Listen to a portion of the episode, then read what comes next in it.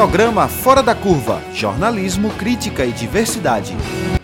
Olá, você acompanha agora o conteúdo da live do Instagram realizada pelo programa Fora da Curva sobre mídia e pandemia.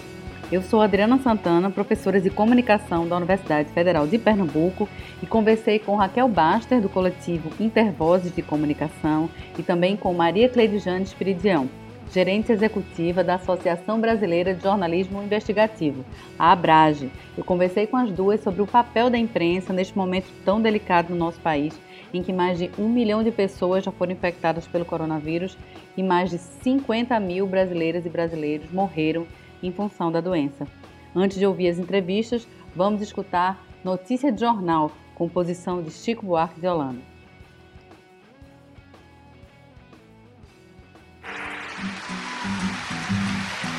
Tentou contra a existência num humilde barracão. Joana de tal, por causa de um tal João. Depois de medicada, retirou-se pro seu lar. Aí a notícia carece de exatidão. O lar não mais existe, ninguém volta ao que acabou. Joana é mais uma mulata triste que errou. Errou na dose, errou no amor. Joana errou de João. Ninguém notou, ninguém morou. Na dor que era o seu mal. A dor da gente não sai no jornal. Tentou contra a existência num humilde barracão. Joana de tal, por causa de um tal João. Depois de medicada, retirou-se pro seu lar. E aí, a notícia carece de exatidão. O lar não mais existe, ninguém volta ao que acabou. Joana é mais uma mulata triste que errou. Errou na dose, errou no amor. Joana errou de João, ninguém notou, ninguém morou na dor que era o seu mal. A dor da gente não sai no jornal.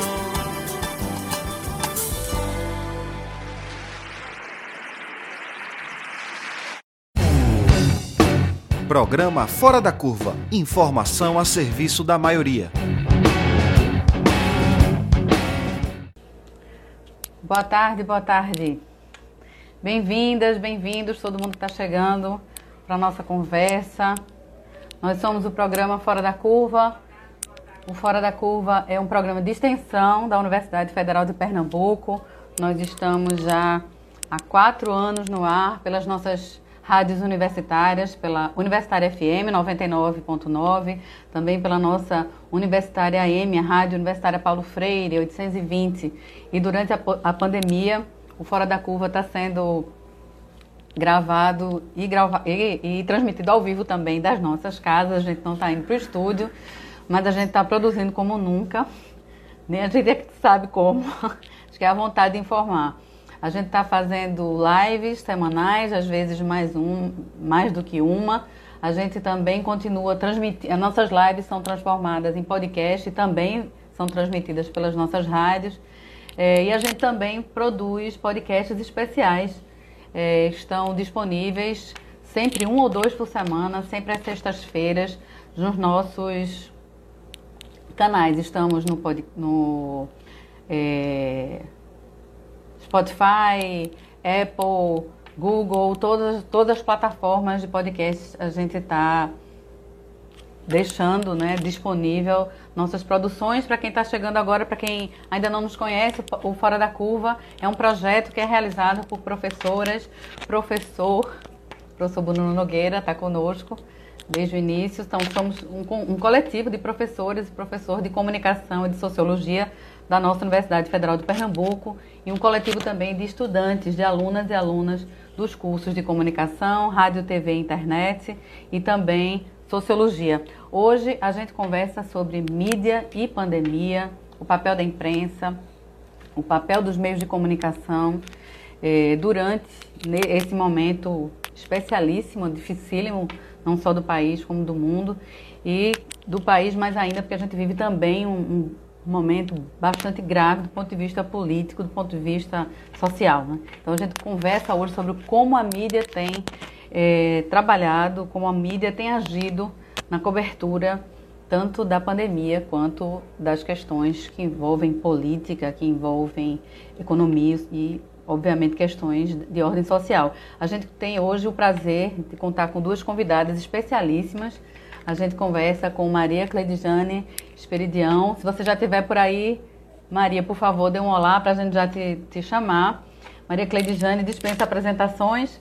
Ela vai se apresentar também para vocês, mas Maria Cleidiane é uma jornalista com larga experiência, é, mais de 20 anos é, de Rede Globo, nacional e internacional, foi editora durante muito tempo e hoje Maria Cleidiane responde pela gerência executiva da Associação Brasileira de Jornalismo Investigativo, né? conhecidíssima e queridíssima Abrage.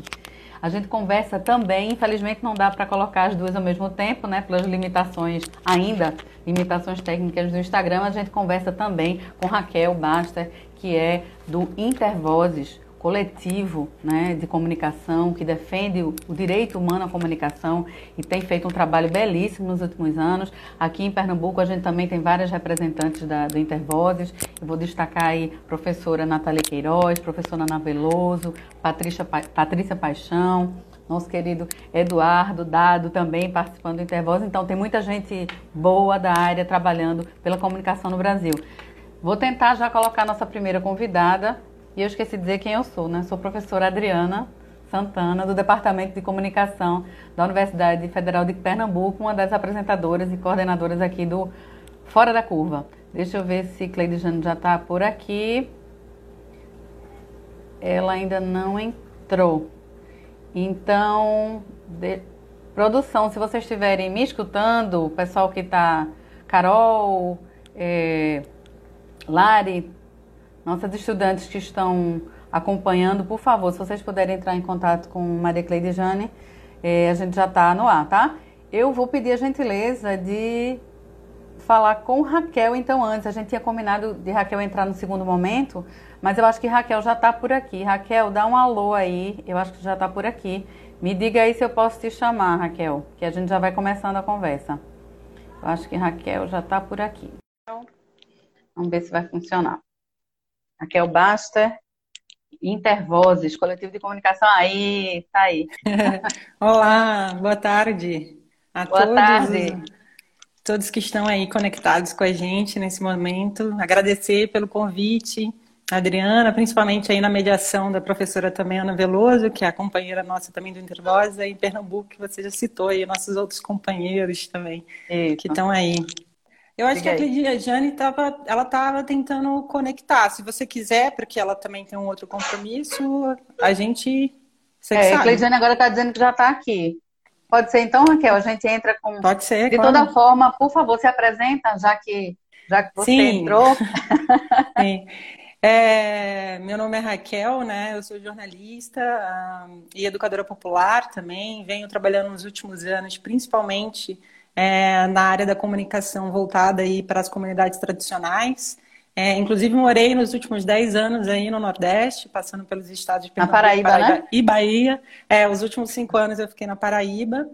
E sou do Intervozes, que é um coletivo, né, que como você apresentou, a gente luta pela democratização dos meios de comunicação no Brasil. A gente existe aí há mais de 15 anos e estamos é, espalhados e distribuídos também em 14 estados através dos nossos companheiros e companheiras na militância. Mas já são 14 estados com intervozes? É, ainda, né? A gente precisa ainda chegar. Crescer mais, mas já é um bom número. A gente não chegou. é, mas a gente já está tentando aí com outras parcerias também. A gente Sim. não necessariamente tem militantes né, do Intervoz em alguns estados, principalmente ali na região norte é, do país, mas a gente tem articulações e parcerias também com outros outras entidades que vêm aí ajudando a gente a pensar a comunicação enquanto direito humano. Maravilha. Então, já já a gente chama, o pessoal fica tá aí. Bom. Tem muita coisa para a gente conversar. E tem também um projeto, eu estava dando uma stalkeada, você está com um projeto muito interessante, que é um Sim. podcast, né? Cirandeiras, é isso? Muito Sim, massa. Exatamente. É, a gente está, esse podcast, ele traz, ele quer, ele tem um objetivo maior, né, de apresentar aí as lutas das mulheres é, espalhadas, né, também distribuídas aí para o nosso país, principalmente em locais que normalmente a grande mídia é, não, chega. não, chega. ou não quer chegar, né? Uhum. É, para elas também nos contarem como que elas estão enfrentando a pandemia do coronavírus nesse momento. Perfeito, a gente fala já já sobre isso. Obrigada, tá Raquel. Segura aí que já já a gente te chama. Tá bom. Obrigadão. Gente, então, a gente vai conversar agora com Maria Cleidiane Esperidiano. Já estou vendo que ela está por aqui. Maria, estou te chamando, tá? Vamos lá, transmissão ao vivo. Para quem está entrando agora, somos o programa Fora da Curva. Nosso lema é que a gente fala o que a, a maioria cala já há quatro anos nas nossas rádios universitárias, também podcast. E Maria Cleidiane está entrando, está chegando. Olá! Por enquanto, Olá, só voz. Tudo bom? Tudo bom. Daqui a pouco acho que está chegando tua imagem. Mas está tá dando um sinalzinho aqui que você está entrando. De repente é só uma dificuldade inicial para é, Eu estou tendo pegar. dificuldade aqui. A gente está tentando agora conversar com Maria Cleidiane Esperidião. Olá, Verônica. Bem-vinda, Joana. Kiki Lustosa, Josué. Um monte de gente está entrando agora. Professora Ana Veloso. A gente está conversando hoje, vai começar a conversar sobre mídia e pandemia. Vamos tentar agora a conexão com Maria Cleidiane. Eu acho que agora vai. Que Parece estranho. que o Fora da Curva hoje quer ser rádio de novo. quer voltar para as origens.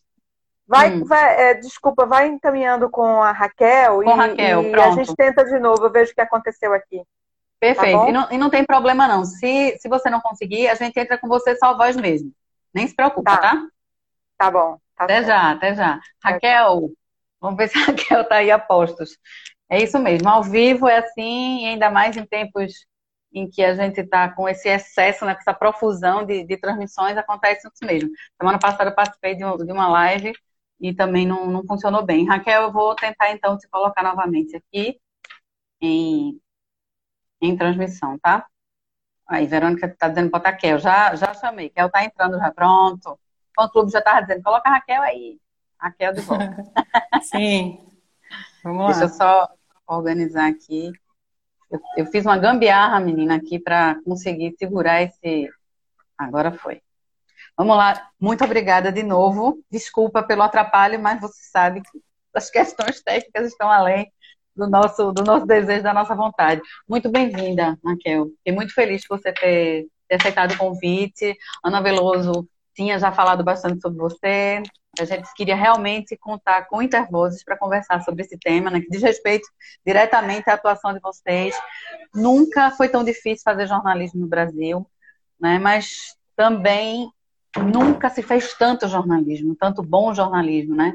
A gente tem uma notícia muito legal aqui dos ventos do Nordeste, que a gente traz aqui de Pernambuco, que ontem um prêmio bem tradicional de jornalismo local, que chama o Prêmio Cristina Tavares, né?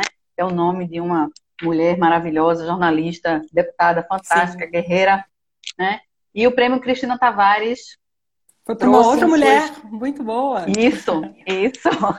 trouxe duas grandes premiações para a mídia independente de Pernambuco, para Marco Zero Conteúdo, né? Dois grandes prêmios, a gente ficou bem feliz. Marco Zero, que uhum. é o uhum. nosso primeiro parceiro aqui também do projeto.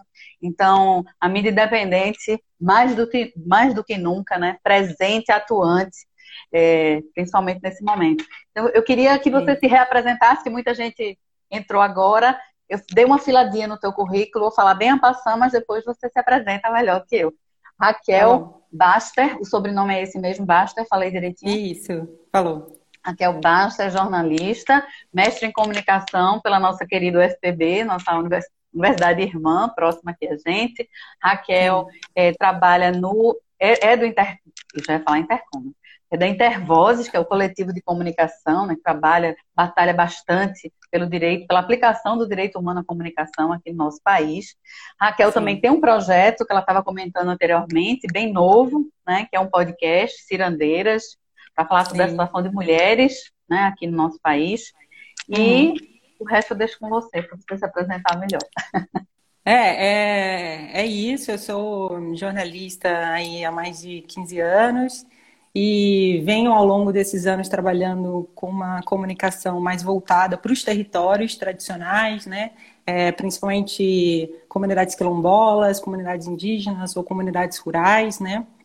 E a gente vem tentando, através de formações, através de uma atuação é, de análise mais crítica né, sobre a comunicação, que a gente consiga, aí, de alguma forma, né, é, repensar essas estruturas do sistema de comunicação hoje no Brasil.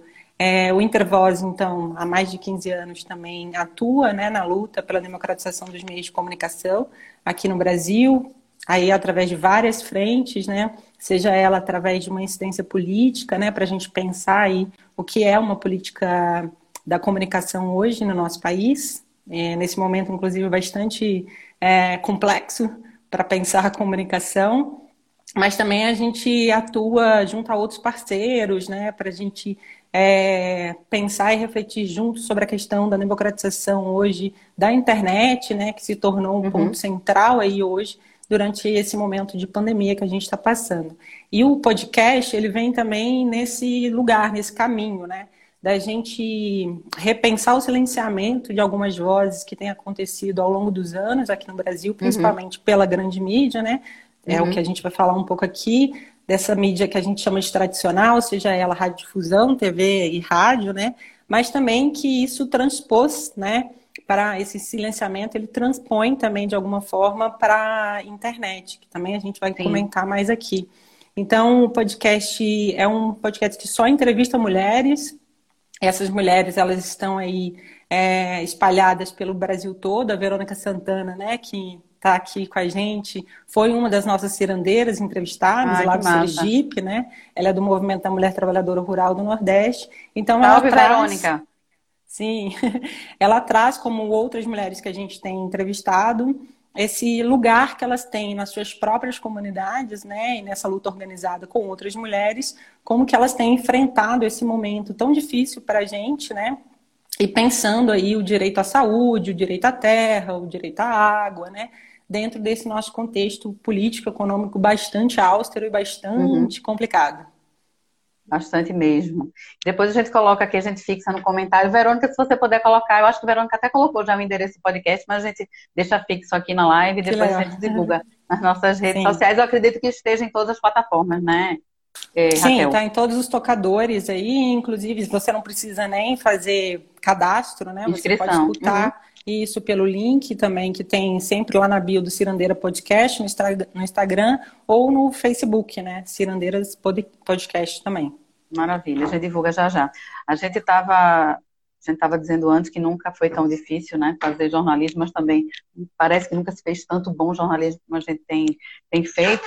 Mas muitos dos problemas que a gente vem observando, e vocês têm feito, vocês têm feito vários estudos, várias, várias análises em torno da atuação, né, da forma de atuação da mídia, destacadamente da mídia que a gente chama de corporativa, né, da, da mídia, da imprensa comercial, mas muitos dos problemas que a gente observa, não só na mídia, mas a própria situação da, da política brasileira hoje, digamos que parte desses problemas foi gestado pela própria mídia corporativa. Né? Digamos que houve uma gestação desse ovinho aí, a serpente de repente eclodiu e agora está bicando todo mundo, inclusive a própria, o próprio nascedouro, né? Dessa, desse quase caos ou completo caos que a gente está vivendo. E um dos, um dos elementos também que vocês têm sempre apontado, todo mundo que discute comunicação aponta, é essa eterna falta de regulação dos meios de comunicação, né? Que fizeram com que a gente tivesse essa concentração tremenda que Sim. tem como consequências várias coisas negativas que a gente observa hoje, inclusive esse silenciamento, né? Ainda tão uhum. presente tantas vozes, né? De milhares uhum. de vozes é, dentro dos próprios veículos de comunicação. Então, vez ou outra, a gente está vendo aqui e ali uma evolução, mas eu acho que a gente ainda não, não deu esse salto, né, Raquel? Que a gente precisa dar, e esse momento é bem crucial para mostrar essas falhas, essas fissuras, né? Sim, então, quando a gente fala de mídia e pandemia, a gente só escancara algo que a gente já vem sentindo, né? Já tem um efeito da nossa história passada que não foi muito discutida e não foi muito executada, porque é, quando você fala que o jornalismo, né, ele sempre teve momentos talvez menos difíceis e menos complexos do que a gente está passando, na verdade o jornalismo sempre esteve num lugar bastante frágil ali uhum. na, na sua representação em termos de democracia, de direitos, né? Se a gente for pensar, por exemplo, que a gente tem desde 88, né, a Constituição brasileira, e a gente tem um capítulo inteiro falando aí sobre os princípios democráticos da comunicação. Mas esse capítulo inteiro ele não foi colocado na prática, ele não foi regulado, ele não foi tirado ali, né? Porque a uhum. Constituição brasileira é uma diretriz para a gente Sim. pensar os caminhos aí da democracia no Brasil.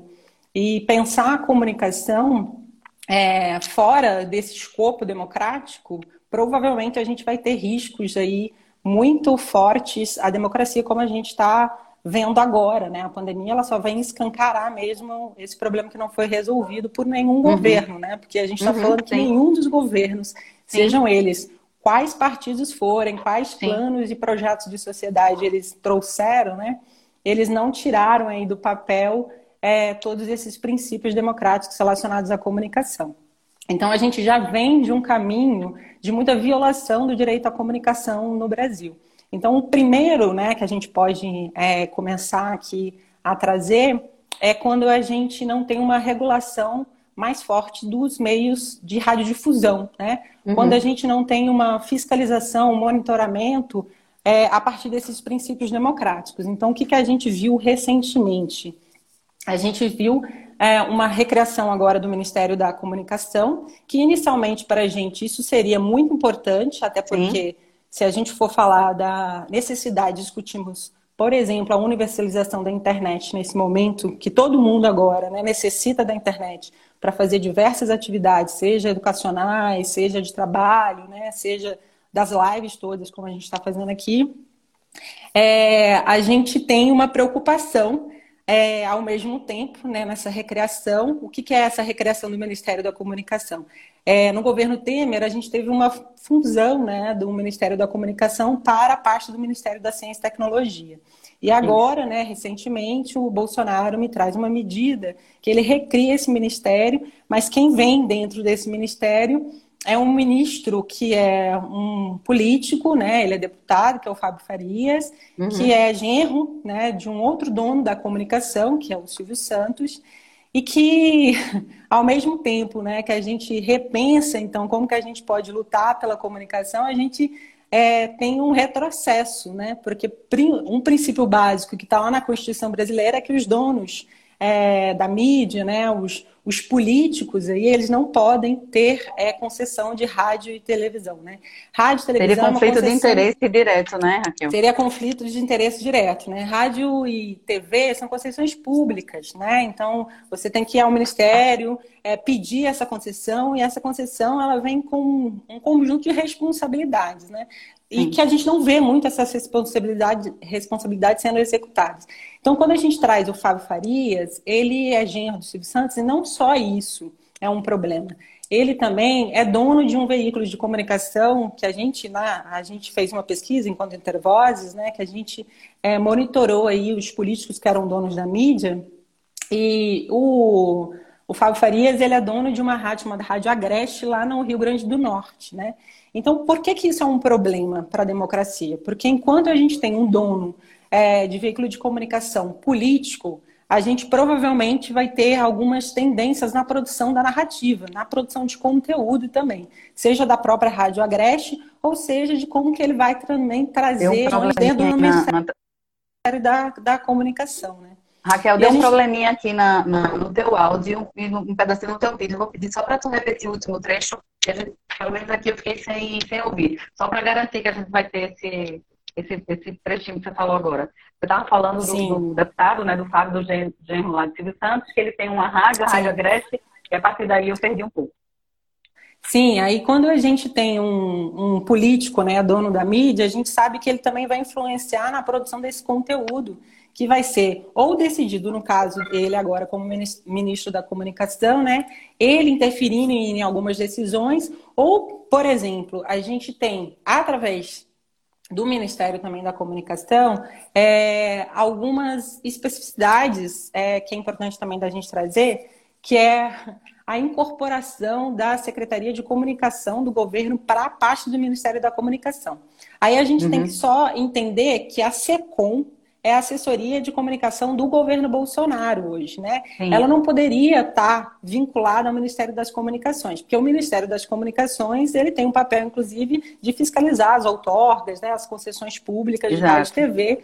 E também é, a SECOM, no caso, ela distribui os recursos, por exemplo, publicitários que vão para TV e rádio. Então, quando a gente faz esse casamento né, entre donos das mídias tradicionais, a gente também faz com que o próprio governo é, estimule a produção, invista né, em publicidade nesses próprios veículos. E a gente está vendo Sim. isso com o SBT, Sim. a gente viu isso com a Record, né? Com a Record a também. Gente, uhum. A gente teve uma imagem muito marcante para a gente pensar também como é que está sendo feita a comunicação hoje no Brasil, que é aquele fatídico 7 de setembro, né? Onde a gente tinha naquele desfile do dia 7 de setembro lá em Brasília, uma foto do Bolsonaro é, junto, né, do lado da direita e da esquerda, a gente tinha o Silvio Santos e a gente tinha o Edir Macedo. Então, Macedo. a gente a gente tendo essa, essa imagem, essa imagem simbolicamente para a gente representa isso que acontece hoje com essa aquisição aí do Fábio Farias no Ministério das Comunicações.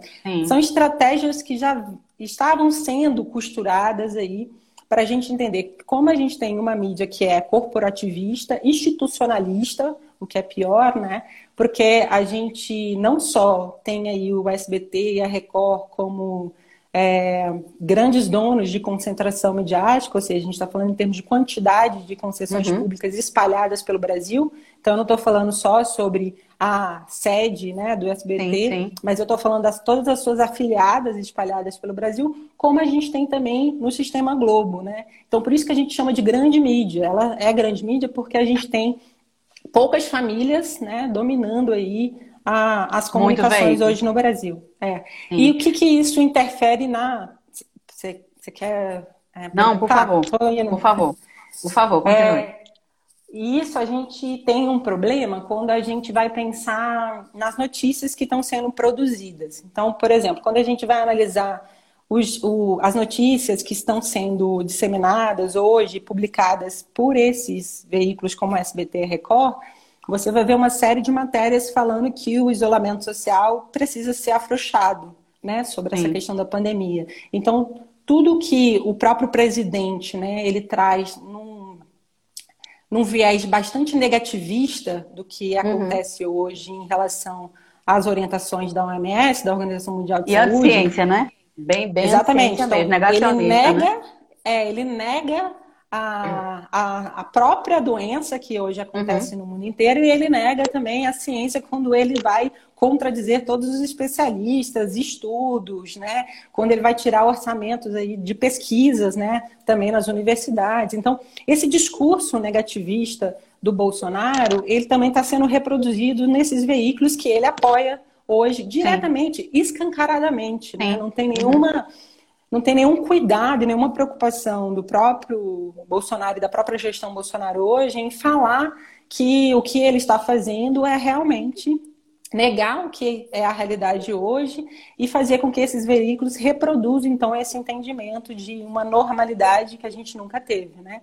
Então Sim. por isso que isso é muito prejudicial à democracia, porque aí a gente vai ter uma produção de notícias é, muito a partir de uma perspectiva dessas famílias, poucas, que estão ditando como deve ser a produção é, de notícias e como deve ser o perfil né, do que, que a gente está discutindo hoje na mídia brasileira. Sim. E aí, o que, que a gente ainda traz? A gente traz uma segregação de vozes, porque a gente vai ter sempre uma voz que é branca, a gente vai ter sempre uma voz que é masculina, né? Então, a gente é, vai deixar que outras vozes como as vozes das mulheres, que a gente já estava falando aqui, como as vozes né, é, das pessoas negras, né, da população negra. Então, por exemplo, a gente tem é, conversado bastante com a CONAC, que é a Coordenação Nacional de Articulação das Comunidades Quilombolas Rurais no Brasil, e a CONAC vem fazendo um monitoramento constante sobre a questão é, do avanço da Covid né, nesses territórios tradicionais aonde a CONAC atua. E assim, os dados que a CONAC traz são dados de uma crescência de óbitos, ou uhum. seja, de notificações que a própria CONAC está fazendo por uma ausência do Estado também uhum. e monitorar de como que está sendo esse avanço da Covid nessas comunidades. E a gente viu muito pouco desse, desse tipo de notícia é, dentro da grande mídia, né? Sim, e isso tem um porquê, sim, né? Bom, Raquel, você estava falando sobre pluralidade de vozes, né? A gente não pode deixar de associar e de lembrar da necessidade. Agora parece tão distante, né? Chegou um dia quase perto, mas a gente nunca alcançou de ter finalmente uma comunicação pública né, estruturada aqui no nosso país. E lembrando da, da EBC, né, da Empresa Brasileira de Comunicação, quando você falou de que SBT e afiliadas, né, Record e afiliadas, basicamente, infelizmente, estão atuando como quase assessoria de comunicação, né, diríamos assim, do governo federal. Infelizmente, a nossa empresa pública, a nossa EBC, tem mudado, digamos assim, né, de, de, de, de estratégia, né, mudado de função é, para a grande dor de todos nós. Né? Eu sei que vocês têm acompanhado muito de perto a situação da EBC. Eu queria que você falasse brevemente, uhum. daqui, a pouco, daqui a pouco eu estou chamando também Maria Cleidejane, mas que você falasse um pouco sobre o que é EBC, né? o que, o que uhum. deveria ser a EBC. Muita gente não sabe, né? Dessa nossa, desse nosso começo de estruturação né, da, da empresa Brasil de Comunicação e o que está acontecendo com ela hoje, né, que vem desde 2016, desde o golpe, né, desde quando o Temer assumiu e já deu a canetada, transformando basicamente a EBC numa empresa quase privada, né, de assessoria de comunicação. Por é, favor, Raquel. A EBC é a empresa brasileira de comunicação, né, e que ela envolve é, a Rádio Brasil aí, e tem uma prerrogativa que é importante da gente falar, né, que é a complementariedade aí dos meios de comunicação. Então, a comunicação pública, ela vem no entendimento de complementar o que não é produzido, é, o que não é falado, né, uhum. nessa mídia toda que a gente contextualizou, nessa mídia corporativista, né. Então, é, é, é importante da gente entender que existe uma comunicação que é pública, uma comunicação que é estatal, né? E uma comunicação que a gente chama que é uma comunicação comercial. Comercial. Vamos falar assim, uhum. né? É, além da comunicação popular também, que é o que a gente também já falou um pouquinho aqui, quando a gente traz as histórias das mulheres no podcast Cirandeiras, por exemplo. É, mas a questão da comunicação pública, ela é muito preocupante, porque no governo Temer a gente teve é, já uma situação de mudança aí na gestão da EBC, principalmente no conselho da, da EBC.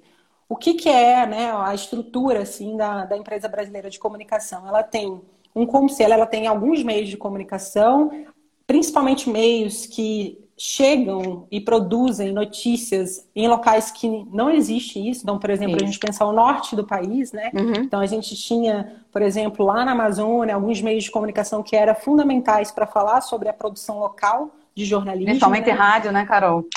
Tô, é, Raquel, principalmente, principalmente rádio. Principalmente rádio, porque rádio, um, um meio de comunicação rádio é o que que a gente tem de maior alcance ainda no Brasil, né? A internet não tem o alcance que a rádio tem. É importante Sim. a gente. Principalmente a M, né? né? Principalmente Legal, a grandes M. distâncias. Aqui no estado de Minas Gerais, a gente tem um. Eu estou aqui em Belo Horizonte, gente. É, a gente tem uma rádio que é pública também, chamada Rádio Inconfidência, e ela está nos 853 municípios. 853 municípios, veja. Ela é, é a M. Aqui, ela é a M. E, inclusive, a primeira ação do governo daqui, muito na linha bolsonarista, né? Porque o governo Zema é do Partido Novo aqui, Sim. então ele uhum. também está dentro dessa equipe aí, é, de reprodução de entendimento de mundo, né? Do Bolsonaro. Uma das primeiras ações dele foi exatamente também é, acabar, privatizar, na verdade, né, a Rádio Confidência. E é exatamente isso que está acontecendo desde 2016, numa tentativa aí, tanto do governo Temer agora mais fortemente e que tem um, agra um agravante aí agora no governo Bolsonaro, que é privatizar essa comunicação que é pública. Então, entenda, uhum. a comunicação é um serviço público e a EBC ela está tendo uma responsabilidade importante aí, que é complementar tudo aquilo que a gente falou que não tem né, nessa, nessa mídia comercial. E aí, uma primeira ação do governo Temer foi mexer nesse conselho, colocando também indicações do próprio governo. Isso para a gente, né? está distante da democracia, está distante da, da gente pensar a liberdade de expressão, está distante da gente e pensar... E o conselho, né, Raquel, para o pessoal, pro pessoal ter, ter uma ideia, Entender. o conselho com integrantes da sociedade civil, universidades, Exato. coletivos, né? Sim, conselho, pra... conselho para dar é. realmente essa pluralidade e participação né, social na, na, na empresa, né? Exatamente. O conselho é, é um conselho social. Ana Veloso né, fazia que parte, tinha- inclusive, professora Fazia Ana Veloso. parte, exatamente. Que ela tinha uma responsabilidade, inclusive, de discutir mesmo, de como que estava o caminho aí dessa comunicação e como deveriam ser as pautas, né? Pensando Isso. sempre numa responsabilidade diversa, de diversidade, de plurali- pluralidade dentro aí da, da EBC. Então, se começa aí já esses rearranjos dentro do conselho e agora no governo Bolsonaro você tem, de fato, né, uma tentativa de tornar a EBC uma mídia estatal, né, de Uhum. assessoria mesmo do governo, inclusive com perseguições de jornalistas Isso. da EBC. Inclusive, a gente do Intervozes né, participou de uma denúncia para uma denúncia, inclusive internacional, do que estava tendo, né, dos- desses caminhos de perseguições mesmo, de ataques a Uhum. jornalistas, que desde o início. Sim, para né, além da censura, é, né? Para além da censura, também Para- perseguição e ataque, né? Exatamente, é, a gente teve várias matérias da EBC praticamente confiscadas ali, né, tendo intervenções mesmo do governo Bolsonaro das pautas que deveriam ser discutidas dentro dessa empresa brasileira nossa de comunicação. Então, por exemplo, Uhum. matérias que diziam, né, é, que traziam algum tipo de crítica a alguma ação governamental, elas eram tidas como inimigas de Estado, né? Então, Sim. elas eram censuradas pelo governo, isso aconteceu inúmeras vezes, então a gente foi pontuando aí nessa denúncia que a gente fez a um organismo internacional para que também olhasse aqui para o Brasil e fizesse algumas recomendações, porque a gente estava, de fato, fazendo violações a- aos direitos humanos, né? O direito à Uhum. comunicação é um direito humano, a gente vai ficar Sim. repetindo isso sempre para a gente Tá não perder o nosso norte. Está na nossa Constituição, a gente não está inventando isso, né? Pois Para é. gente, a gente não perder esse norte. Então, assim, a EBC está sendo atacada e ela está correndo um risco grande, assim, uma ameaça de extingui-la. E Uhum. isso, para esse momento tão difícil da gente encontrar produção de conteúdos, encontrar narrativas que façam uma contra, na verdade, né, uma contranarrativa a esse, essa hegemonia de produção, né, ou até mesmo numa disseminação de desinformação, que é importante a gente falar o que está acontecendo Uhum. também nesse, nesse governo atual em termos de comunicação, é a gente pensar que a EBC estava no lugar, inclusive, de trazer a discussão sobre as desinformações todas que estão ocorrendo durante a pandemia da Covid-19. Inclusive de falar sobre o uso de cloroquina, né? Uhum. De, de falar que é uma gripezinha, né? Isso. Então, assim, um papel de responsabilidade mesmo, é, seguindo preceitos aí, mais uma vez, constitucionais e seguindo preceitos da Organização Mundial de Saúde, né? Então, quando você ataca e extingue a, a EBC, a gente está atacando a democracia. E como eu falei aqui no início, e vou voltar a repetir aqui, se a gente não colocar a comunicação hoje como pauta central, e isso a gente está falando para todos os tipos de, é, de, de também de, de, planejamentos de outros governos que estão por vir Uhum. e, e, virão, uhum. né? É, a gente precisa entender que a comunicação precisa estar como pauta central. Não dá mais para a gente ficar adiando esse debate, porque senão Sim. a gente vai continuar fazendo ações pontuais, mas que a gente não vai tocar na estrutura que é fundamental para manter a democracia. A gente viu isso nas campanhas, na campanha eleitoral de, 2000, de 2018, né? É, é claro que não foi o principal ou fundamento que fez a gente chegar onde nós chegamos, né, nessa eleição. Mas deu um empurrãozinho, mas, né, Raquel? É, essa, esse, vamos falar, esse desafio da comunicação, né, enquanto não, não termos uma comunicação pública, por exemplo, né, hoje, é, espalhada aí no Brasil, ou a gente, com a viralização, né, em massa de notícias falsas, e essa falta de regulação dos meios de comunicação ajudou bastante, né, o pleito eleitoral chegar ao que a gente chegou. Sem dúvida. Raquel, já já eu estou chamando Maria Cleide eu queria deixar o restinho desses minutos para você é, dar o seu, seu recado, falar suas palavras finais aqui na nossa entrevista. Já te agradeço bastante. E falando em comunicação pública, lembrando que o nosso programa está sendo veiculado já há quatro anos pelas nossas duas queridas rádios públicas, Rádio Universitária FM 99.9, Rádio Universitária Paulo Freire 820 AM, e a gente aqui em Pernambuco tem outra rádio pública, né, que é a Rádio Frei Caneca, que é uma, uma, uma rádio aqui do Recife, tem emissoras públicas também, a nossa TV Universitária e a TV Pernambuco também, mas ainda precisamos de mais. Raquel, por favor, fique à vontade.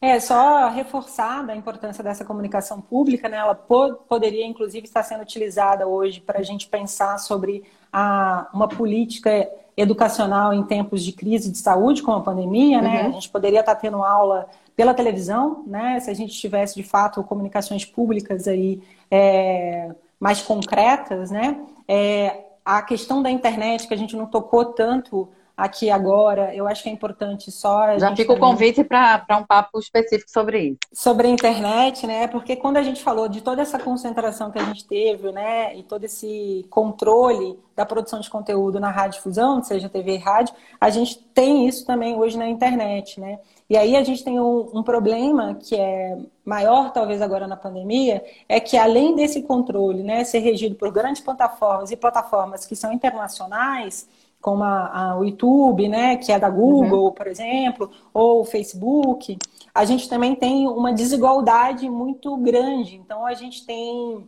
é, várias comunidades, várias é, pessoas, aí a gente tem 30% da população ainda sem nenhum acesso à internet, né? Então Sim. a gente está falando que tem, temos aí provavelmente 30% da população só escutando o que está sendo veiculado nessa grande mídia, não tendo Isso. oportunidade de escutar outras contranarrativas que nos ajudam, inclusive, a pensar como agir dentro de um momento tão complexo como o coronavírus.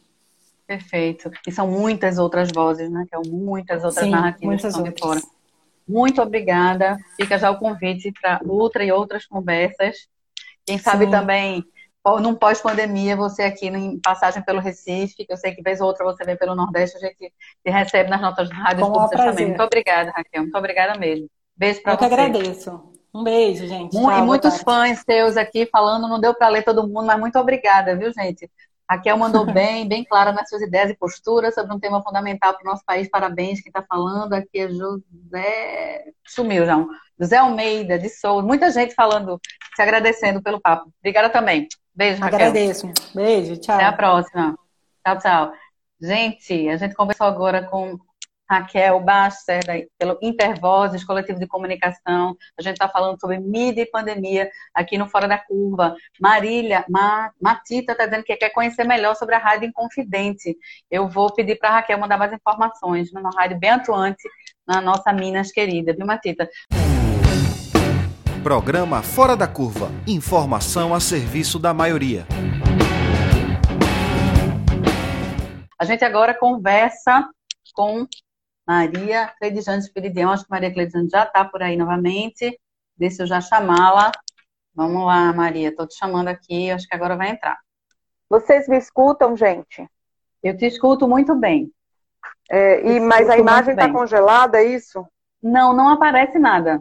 Na verdade, não aparece nada para vocês? Não, para mim não. Eu vou perguntar, Ai. pessoal que está entrando aí, pessoal que está assistindo, me dê informação, porque pode ser que, que o problema seja aqui só comigo, só com a minha conexão.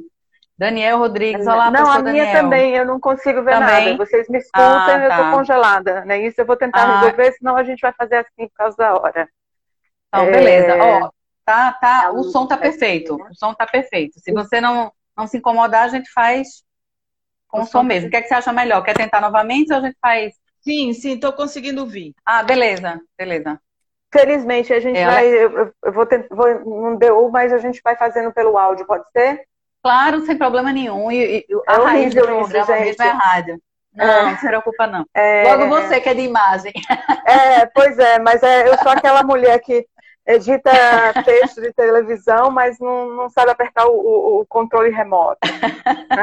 Bom, mas é... Não, é, não, é, não, é, culpa tua, não. Que isso acontece, tem acontecido demais com a gente aqui também nas transmissões. Ontem, ontem a gente também teve muito problema na Abrage, a gente teve que interromper, porque a gente tem feito várias lives, toda terça-feira a gente escolhe um, uma pessoa para debater um Sim. tema é, nessa primeira fase ligada à Covid.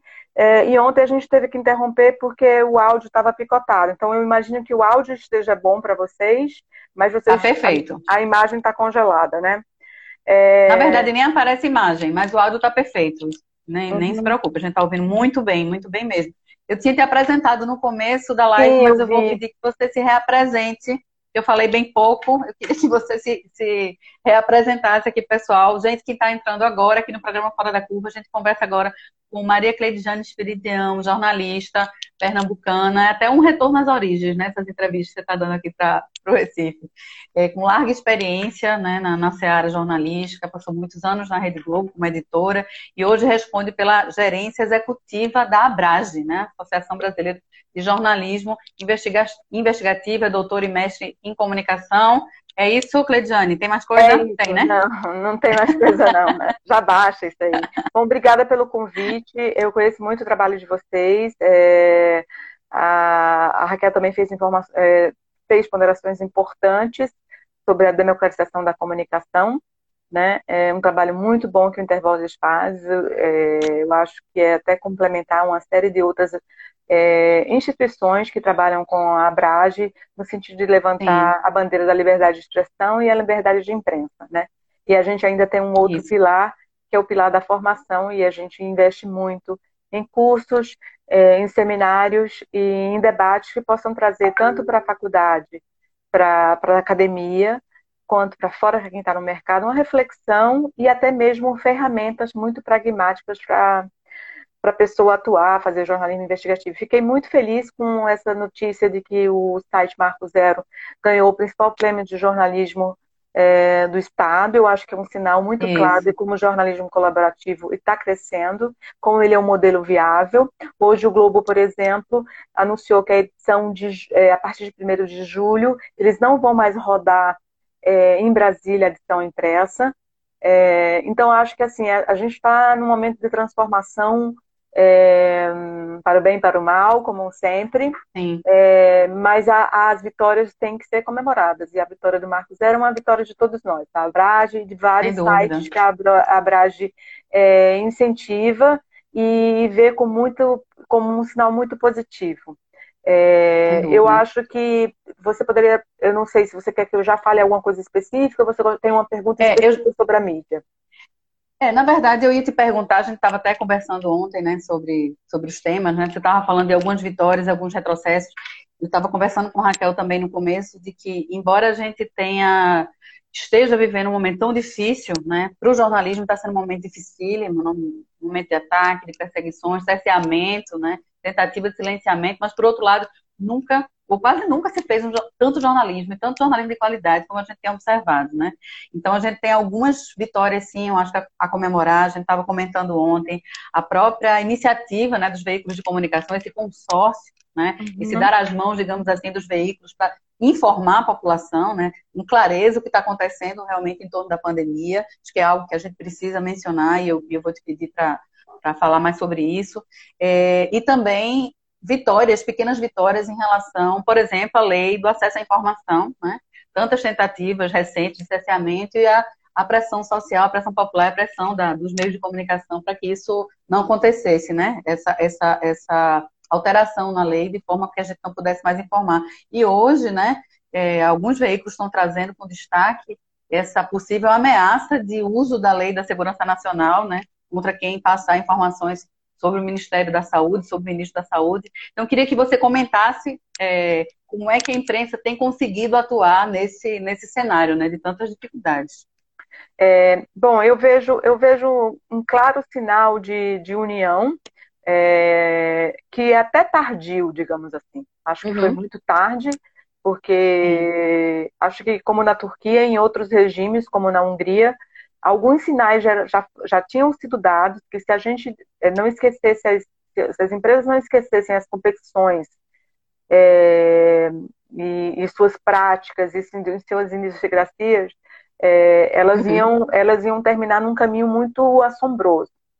Então, elas, elas são tardias, mas elas precisam ser comemoradas. Há muito tempo, internamente, a Abrad, que tem cerca de 300 associados, né, entre, entre, a maioria profissionais, é, vem, vem, vem discutindo isso internamente, porque os associados cobraram da Abrad também um posicionamento uhum. sobre é, o que fazer, ou uma nota de repúdio, ou uma carta de ofício, o que fazer diante do, do, da, do comportamento do Bolsonaro, por exemplo, no quebra-queixo, que é a saída do Palácio do Alvorada. Uhum.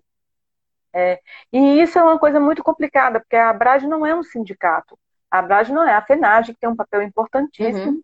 nem, nem, é um sindicato regional, né, é uma associação é, que pode ser comparada a outros modelos já existentes no mundo inteiro, mas isso não quer dizer que ela se mantenha alheia a essas discussões, ao contrário, essa, essa, esse, esse é um dos pontos centrais da Brage, que é o jornalismo uhum. sob ataque. É, mas, e aí, em paralelo a isso, eu acho que as empresas também, já por, por, por, pressão da sociedade, das próprias organizações, que emitiam constantemente os repúdios aos, aos ataques na internet, aos, às agressões físicas, elas começaram a considerar, né, isso eu não tenho nenhum inside information delas, eu imagino que a uhum. minha compreensão do, é a minha compreensão pessoal, nem é institucional da Brage, mas a minha uhum. compreensão uhum. pessoal é que houve esse entendimento que a sociedade e os jornalistas precisavam de, no mínimo, uma rede de proteção.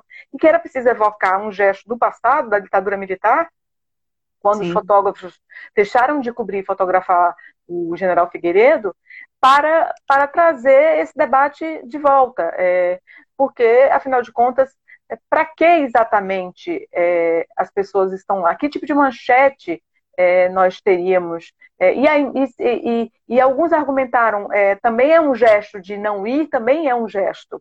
É, e, ficar uhum. também é uma resistência. Então, um debate muito amplo, né, mas que esbarra num simples, num simples é, é, critério que é a segurança física. Né? Mesmo com a resposta do Gabinete de Segurança Institucional sobre a segurança dos jornalistas ali no cercadinho, foi uma resposta muito tímida, e não foi uma resposta, por exemplo, que o presidente encampou ou apoiou. Ele simplesmente uhum. lavou as mãos e disse é isso mesmo. Sim. É, e aí algumas pessoas perguntaram, poxa, e se, e se acontecer algo muito grave, se ele disser uma nota pública importante, a gente vai perder e os outros e as outras emissoras e jornais vão acabar dando. Bom, é, é uhum. esse é o preço, né? É esse o preço. Mas, é, mas essa sinalização política é, porque as tensões sempre existiram, né? As tensões entre a imprensa, entre as tentativas de pastelar jornais, isso são, é, são, são coisas históricas, vieram né? desde o Brasil Sim. da Velha República. É, Infelizmente mas, corriqueiras, claro, né? É, a gente pode pontuar também um marco que a Abrage acha que é definitivo, são os processos de 2013, mas nada porque aí, pela primeira vez, as redações, pelo menos as redações jovens que não viveram sobre o regime é, ditatorial, uhum. é, se tocaram da presença é, se tocaram da, de como é, é, o jornalista estava no, no bojo, né, e eles se viram como representantes dessa empresa. Eu sempre falo, é, quando eu tenho um problema na Microsoft, eu não, eu, ou da IBM, é claro que não dá para comparar os marcos simbólicos das duas profissões. Mas quando eu tenho um problema no computador, eu não saio esculhambando e matando o funcionário do Microsoft. Né? Eu ligo para o uhum. call center e ele tenta me ajudar. Né? E uhum. essa visão do jornalista como trabalhador é, é uma visão que, dentro dos próprios jornalistas, dentro da sociedade, é muito turva. Afinal de contas, somos seres que pensamos, somos seres que temos, que temos opinião, que temos é, é, visões das coisas, mas assim, a gente, nosso poder dentro das organizações é até a página 7. Né? Isso Sim. não significa que a gente faça um mau jornalismo. Por exemplo, o New York Times sempre deixa faz uma coisa que, que, sinaliza para os seus leitores, assim como alguns jornais britânicos, é, quais, quais candidatos apoiam nas eleições americanas e nas eleições britânicas. Isso não é um, um, um, um, uma clara declara não é uma declaração de guerra. Não é uma prática nossa. Né? É, é uma, talvez a gente esteja muito longe disso, porque a democracia da gente é uma democracia muito jovem. E nesse atual Sim. debate de polarização e demonização da imprensa, acho que isso seria até pior. Mas só para dar um uhum. exemplo, o New York Times é considerado talvez o melhor jornal do mundo e ele nunca deixou de colocar é, nos seus, na sua numa página editorial que apoia X ou Y. Mas nada impede que ele faça um acompanhamento do gestor público. Essa separação é uma separação talvez importante para, para aludir ou para lembrar que algumas democracias estão muito mais consolidadas, que não é o caso da nossa. Né? Então, acho que eu vejo. Infelizmente, não. É, eu acho que esse é um sinal, um bom sinal. Eu acho que também o, é, o consórcio recente do Ministério da Saúde também, aquela tentativa grotesca do Ministério da Saúde mudar não só o painel, como a recont... puxar uma suposta recontagem de óbitos, sem uhum. apresentar prova de que havia de que havia algum tipo de fraude ou ilicitude, é, eu acho que aquilo também foi um sinal muito claro de que, ao compartilhar e designar tarefas, usando suas estruturas, as redações estão fazendo também aquilo que o jornalismo colaborativo já faz, né? Que uhum. bom que saiu sim, de fora sim. o exemplo para a gente colaborar. Apesar de que é, a gente não pode deixar de lembrar os consórcios de fake news. Já há muito tempo que, por exemplo, comprova, faz consórcio de fake news com, com mais de de, de talvez 28 veículos que participam dessa checagem de fake news, ignorando qualquer tipo de competição. Mas é essa, é, uhum. essa, essa tentativa de maquiar dados ou mudar as estatísticas, é, ela foi extremamente combatida pela Abrage, ela se uniu a mais de 100 organizações, a gente teve uma repercussão mundial, a gente articulou junto com o artigo 19, a IFEX, essa carta dos 100, falando da opacidade dos dados, que vai custar nossas vidas. É, uhum. E também teve esse movimento das empresas, né?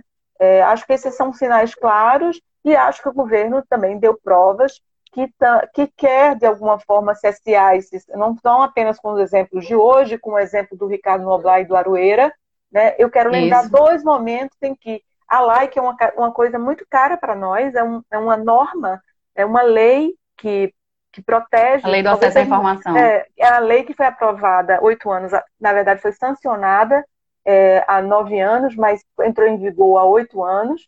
Né? Essa lei foi uma das lutas da Abrage, quando, quando a Abrage ainda estava se consolidando, a Abrage foi fundada em 2002. É, então, a gente teve isso como uma das bandeiras essenciais na nossa vigília, digamos assim, de como, como as instituições podem se proteger, proteger de irregularidade, de como a sociedade pode ter acesso a esses dados. Então, acho que de alguma forma é, é a gente está caminhando para um, um, tempo de combatividade. E a gente teve uhum. um exemplo do ano passado, o general Mourão, que tentou é, criar barreiras e tentou que funcionários de baixo, não de baixo escalão, mas de um escalão menor, pudessem barrar documentos sigilosos. E aí foi derrubado pelo Congresso. E recentemente o Supremo Tribunal derrubou a tentativa de medida provisória para restringir e adiar as respostas da lei. Então, acho que se eu fosse é, resumir, seriam esses, esses pontos positivos. Acho que os pontos negativos, só porque a gente está chegando no final, é, que eu não posso deixar de lembrar, é a onda de ataques a jornalistas.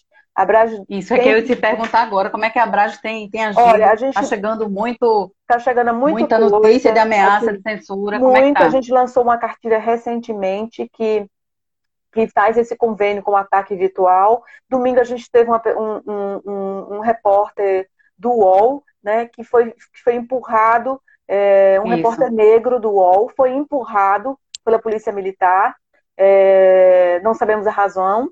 Quando ele não só ele teve o celular quebrado, mas o mais importante nisso tudo foi de que maneira se comportaram os agentes públicos da delegacia ao registrar o boletim de ocorrência um, constrangimento, uhum. uma série de humilhações, como se estivesse testando o tempo todo o depoimento Isso. dele e, os, e uhum. expondo o repórter. Culpando a, vítima também. Né? É, é, é, então, assim, ele estava muito vulnerável, ele estava vulnerável na, na, na, nas manifestações, mas ele estava ele muito mais vulnerável, eu diria, naquele ambiente hostil que se formou dentro da delegacia, em que ele só foi registrar um BO.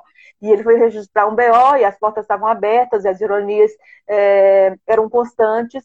Então, a gente deve estar lançando daqui a pouco, é, em breve, mais um outro balanço de, de jornalistas atacados. A FENAGE já faz esse monitoramento com alguns critérios que diferencia da Abrage, mas é um critério, uhum. cada, cada organização elege como vai contabilizar isso. E a gente, eu, o que eu pediria para as pessoas é que as pessoas continuem acompanhando a gente nas redes sociais, é, para coisas mais urgentes e nos nossos sites também a gente deve fazer discussões importantes sobre isso. A gente tem um congresso em setembro que vai tratar tanto de meio ambiente, como de racismo, como tentativas de cessear a liberdade de imprensa. Perfeito. Infelizmente, daqui a pouco o, o, o Instagram está é. derrubando a gente. Eu queria te agradecer bastante. Tem um monte de pergunta aqui. Não vai dar tempo de responder. Eu vou te mandar essas perguntas depois. Manda pelo, pelo gente... WhatsApp ou por e-mail, que aí Pronto, eu e a gente responde ao pessoal. Tá bom? Pronto, a gente vai colocando Muito obrigada, viu? Queria agradecer bastante. Tá? Nada, eu te agradeço um muito. Abraço. Um abraço. Um abraço. O programa Fora da Curva está chegando no final. Nós somos um projeto de extensão da Universidade Federal de Pernambuco. Infelizmente, a gente tem um limite de uma hora. A gente falou, começou a falar né, sobre mídia e pandemia. A gente volta a falar sobre o assunto. Muito obrigada a todo mundo que participou. É, prometo que eu vou passar todas as questões. Eu tenho Sheila Borges aqui falando, professora Sheila, um beijo. Professora do nosso da nossa querida Caruaru. Muito obrigada a todo mundo. E a gente já está na segunda-feira com esse programa nas nossas rádios públicas, Universitária FM 99.9 e Universitária AM, nossa querida Paulo Freire. Beijo para todo mundo. Muito obrigada.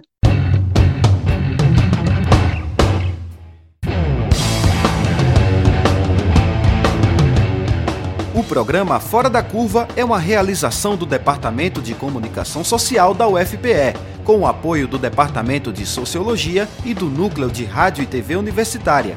Parceria com Marco Zero Conteúdo, Centro de Cultura Luiz Freire, Centro das Mulheres do Cabo, Centro Sabiá e Terral Coletivo de Comunicação. Esse programa fica disponível nas nossas redes sociais, na nossa página do Facebook, no canal do YouTube e no Mixcloud. A música tema do nosso programa foi composta pela banda Diablo Motor. Programa Fora da Curva. A gente fala o que a maioria cala.